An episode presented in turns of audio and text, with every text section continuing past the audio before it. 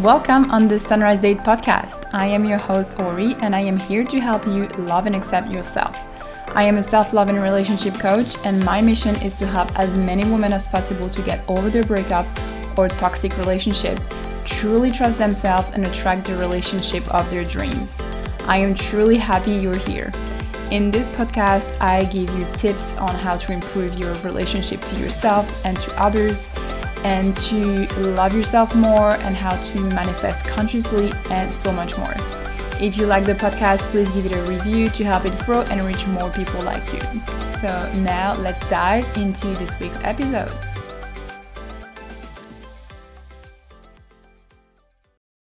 Hello, everybody. I am so happy to be back on the podcast. It's been a little bit, oh, cactus. well, it is summer here. It is really hot at the moment in Sydney. It's like 27 degrees, like right now when I'm rep- recording this, and it's um, not even 11 a.m. So it's great. I love it. I'm not going to complain, but um, yeah, we have like really warm nights, and it's not easy in that sense, but I'm really happy. But it means that I have all the windows open. I'm going to close them soon because the heat is going to come in. We open them up in the morning to get some fresh air and then we try to keep it inside. Anyways, that was just to let you know that the windows are open and if you hear noises outside, it's normal. Welcome to my life. So, I wanted to do a little episode on like how to get back into the swings of things after the holidays, after Oh, my voice is weird, isn't it? Or is it just me? Anyways, I still okay, I'm going to explain what happened by the end of 2022 for me and my partner Lawrence. so weird. So the thing is, we had this great plan, right? We were going to be on holidays on the 23rd of December, which was the case, have Christmas Eve with his family and Christmas Day with his family too. So 24, 25. And then on the 26th, we were supposed to leave and go to South Australia, which is a part of Australia that we haven't been to yet. We just wanted to go there with the van, so like driving down. So the good thing is that we didn't plan too much for it and we didn't book anything in advance. So that's the positive. But on the 23rd, I started feeling a little bit mm, not really good. But on the 22nd, I had my period. So I just thought, oh, yeah, I'm tired because of that. But like, I felt extremely tired, not really, really good. But, anyways, I woke up on the 24th with fever and feeling really bad and um, yeah basically spent christmas and all the way to new year. It lasted a long time let me tell you. I've never felt that bad in my life and yeah we had covid for the first time after after three years and um, i have to say that like it's been um, it's almost a month now that we've been sick and i still have a little cough. And I have to like stop the podcast and recording every now and then because when I speak, it just like it tickles my throat and it makes me cough. And I don't want to be coughing in your ears, so I just stop and continue, which is great. It's amazing. I love it. No, I'm kidding. Um, so yeah, so we got sick for a while. Like honestly, I've never felt this bad in my life. I've never had such a long period of fever. I had like fever for four days i had to call my mom and ask her what am i doing can, what can i do i can't deal with this anymore and um, so she gave me some tips and it helped. We had lawrence's mom bringing us um, medicine and, and food and stuff like that because we couldn't even go outside and it was like so hot. It was like 30 degree days. And yeah anyways it was not nice and i think that a lot of you already had covid and know what it is but yeah that was our first time. I never had such a bad sore throat honestly uh, there's like a night that i couldn't sleep at all because my my throat was so sore it would wake me up every time I would fall asleep because I would swallow, and the pain would wake would wake me up. Um, yeah, I lost my taste, I lost my smell.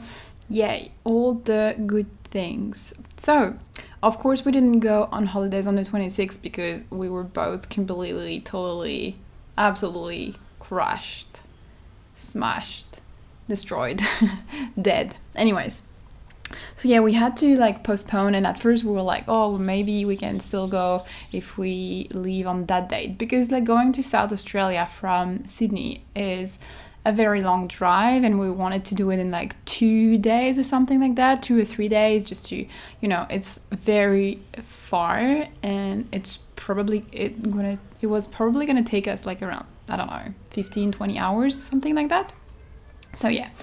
Um, we needed that time and we needed to feel good. We needed to feel good to be able to drive such a such a long distance.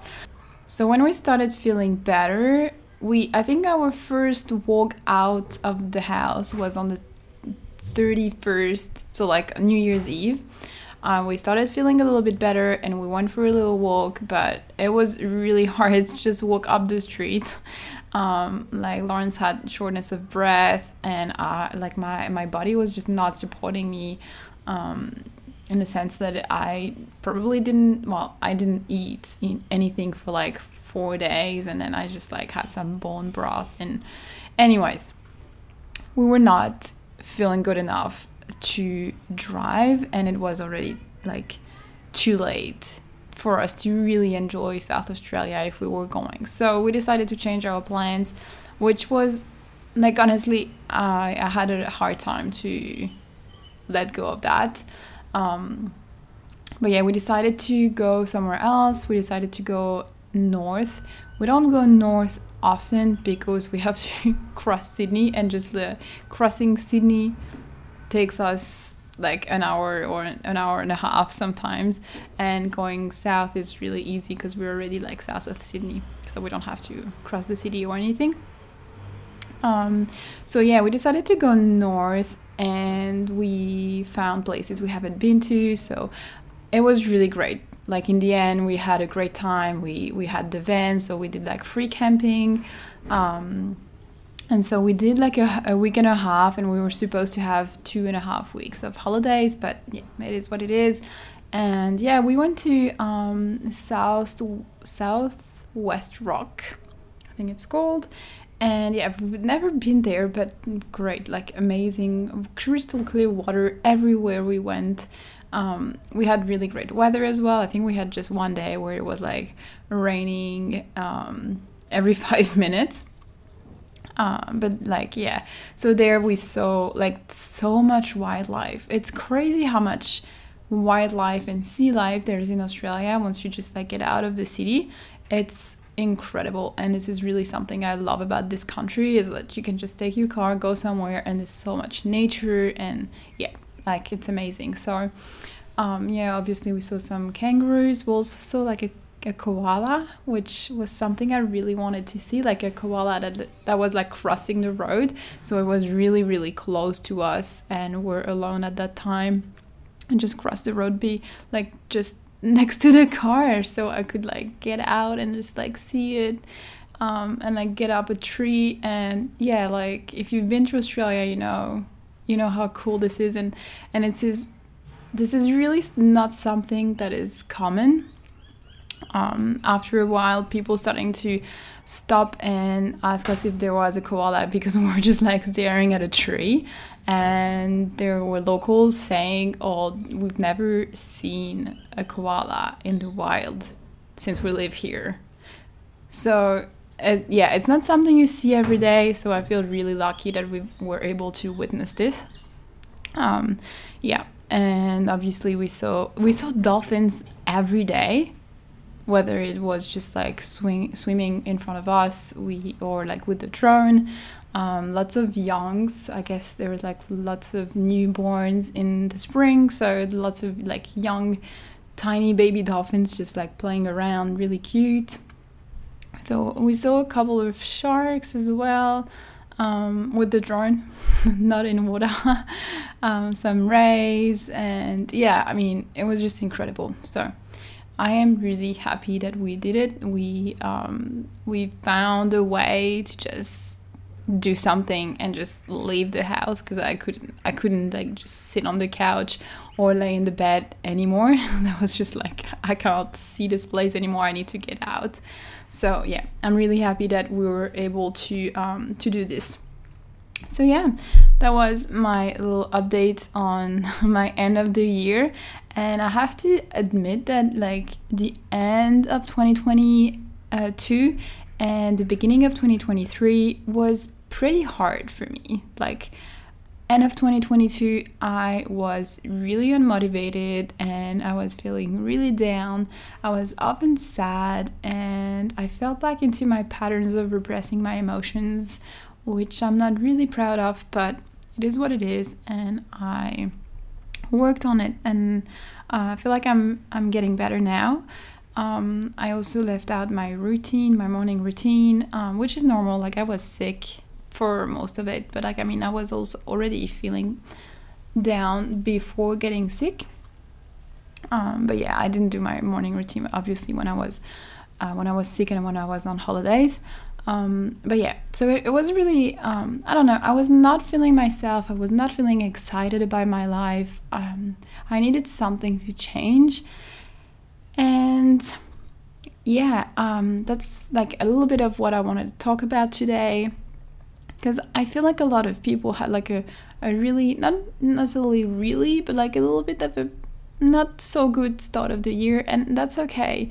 Um, it's okay if on the 1st of January you haven't set your goals for the year. I honestly did it yesterday night and it was the 17th of January. So it's okay. I don't mind and I'm really happy that I did it on a day that I felt good and I felt like I wanted to do it. I didn't force myself. I could have done it before, my great plan was to do it when we were on holidays, but when we were on holidays, I didn't want to do it. I just didn't want to think about my goals and think about stuff that I wanted to accomplish this year. I just wanted to be in the present moment and let my phone on the side and just like be here and enjoy. So that's what I did.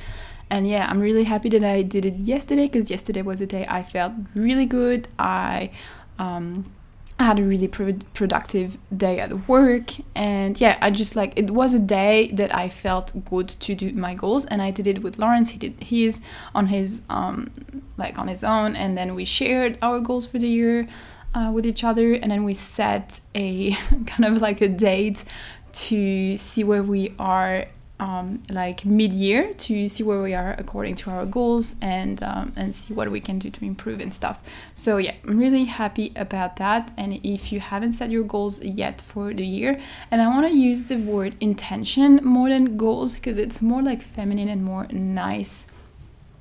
Um, i don't know. I feel like it's less pressurizing. Um, i don't know if you know what i'm talking about or if you think the same but anyways if you haven't done it yet, you can go and listen to my pre- previous podcast, like the last one, I think it was number 26. And I talked about how to set intentions that will actually manifest in 2023.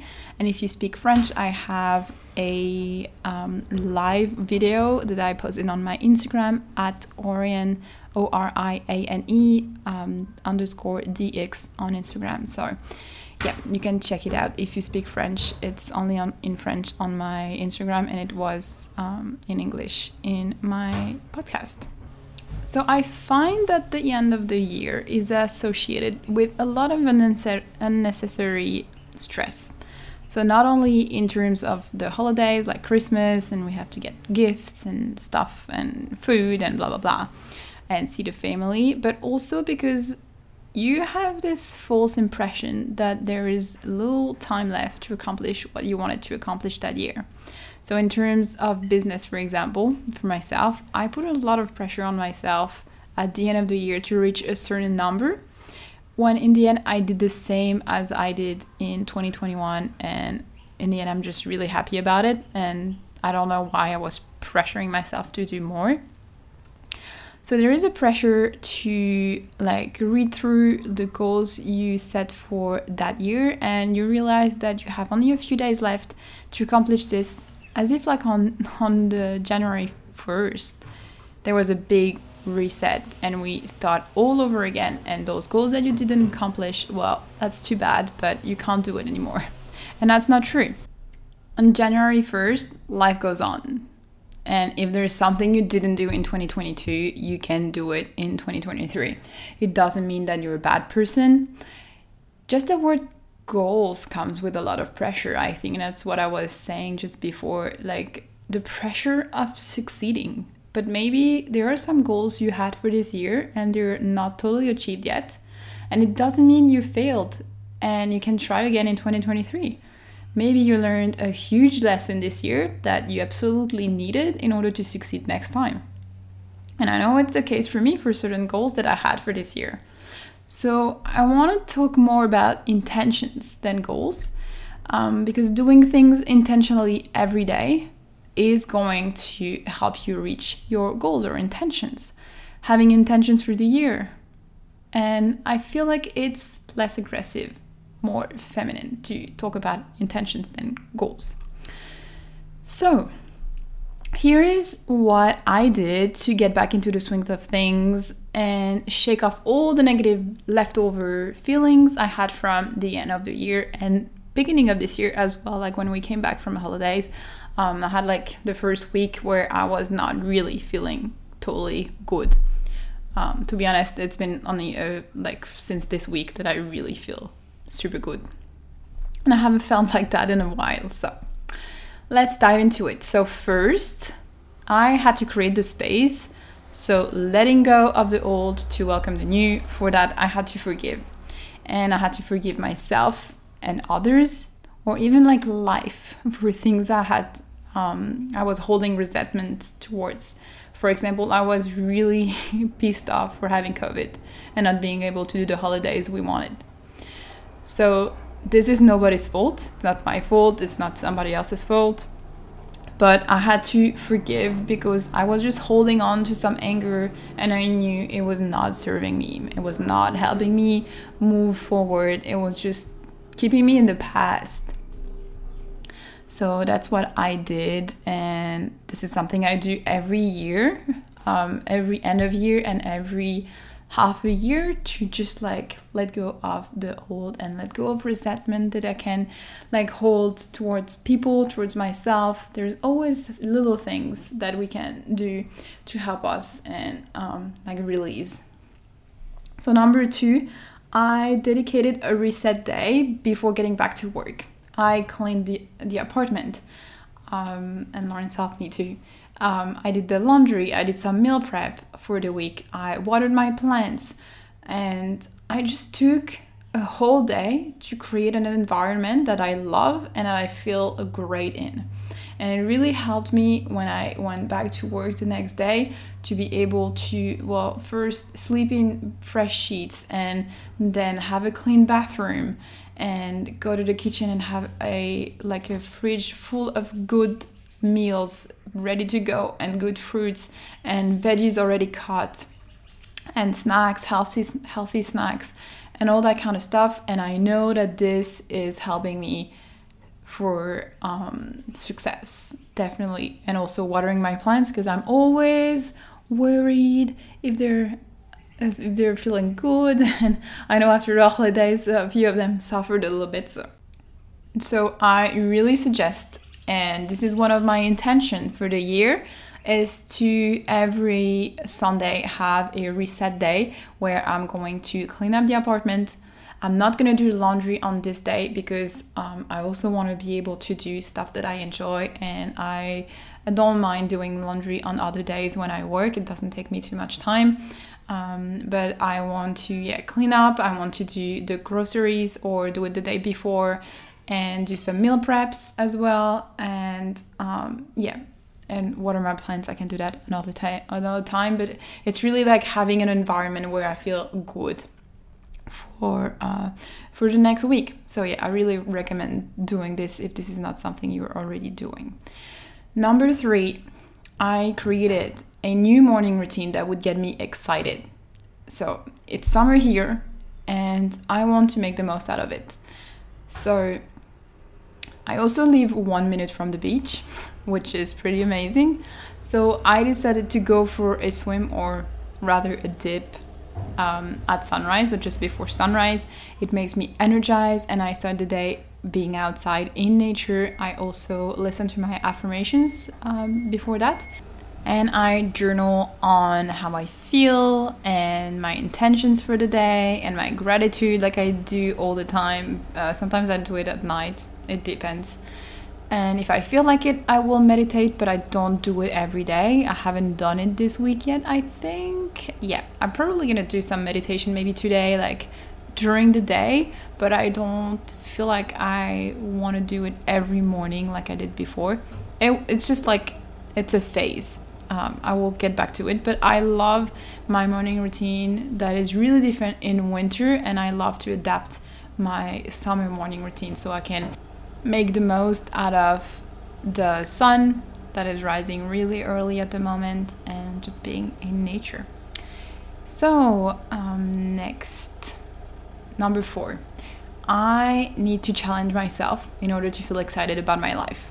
And I think this is true for most of us. Um, so I schedule my travels for the year ahead. This is something I did yesterday. I also decided to learn new things. I want to have a garden where I can ha- have um, where I can grow my own food. This is really something that I want to do this year, and I'm going to do it and just like try and give it a go and see what what happens. Because um, we have a garden like um, where I live, a common garden um, where we have the laundry and I can use it as I want. So I'm gonna do that. And I also want to be fluent in Spanish. So um, I learned Spanish three or four years ago now when I was traveling. I was doing um, Spanish on Duolingo and I really learned when I was in Mexico and Guatemala what I mean what I mean by really learn is that I was able to have a small conversation and like just like direct myself in those countries. But I was not fluent and I didn't have like really um, deep conversations like I can have in French or in English. So this is one of my goals especially that we have the goal to go back to Central America next year. And number four, I am going to plan my workouts according to my cycle this year. So I learned that we as women should lift weights in the first part of our cycle, so from the end of our periods until ovulation, and that's when we have more energy. And then from ovulation to the start of a new cycle, which is um, the start of your period, we should slow things down and do more light weights, cardio, yoga, Pilates, walk, so I've always been doing mostly weight from the end of my period until the next one. So I am really excited to implement this change and uh, work out around my cycle and do more things differently. And I think that can really help me not get bored of just weight, weightlifting. I, I don't get bored of weightlifting easily, but I feel like I need something different sometimes. I love cardio, and this is something I haven't done in a long time so yeah, I'm really excited to see what is going what it's going to look like. So there you go, my five tips on how to get back on this in the swings of things. Whether it's after your holidays, after being sick, or for the new year, it doesn't have to be for the new year. You don't have to wait for the 1st of January to start a new goal. You don't have to wait for a Monday. But since we are still in January, this is a really good time to start doing things differently to get new results. So, on that note, I'm going to leave you and finish the podcast here, or like finish this episode. And here is how you can work with me at the moment. So, I have my one to one program for three months if you want to be confident and love yourself, or if you want to get over your breakup or toxic relationship.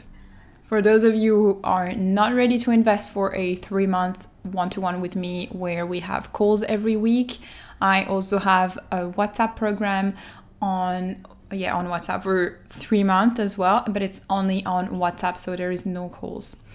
And you can also book a hypnosis with me. I do self love hypnosis, weight love hypnosis, and a hypnosis to stop smoking. So, if one of these offer is something that you would like to invest in, I will leave all the links that you need in the short notes. And I wish you a happy week. And I can't wait to chat with you next week.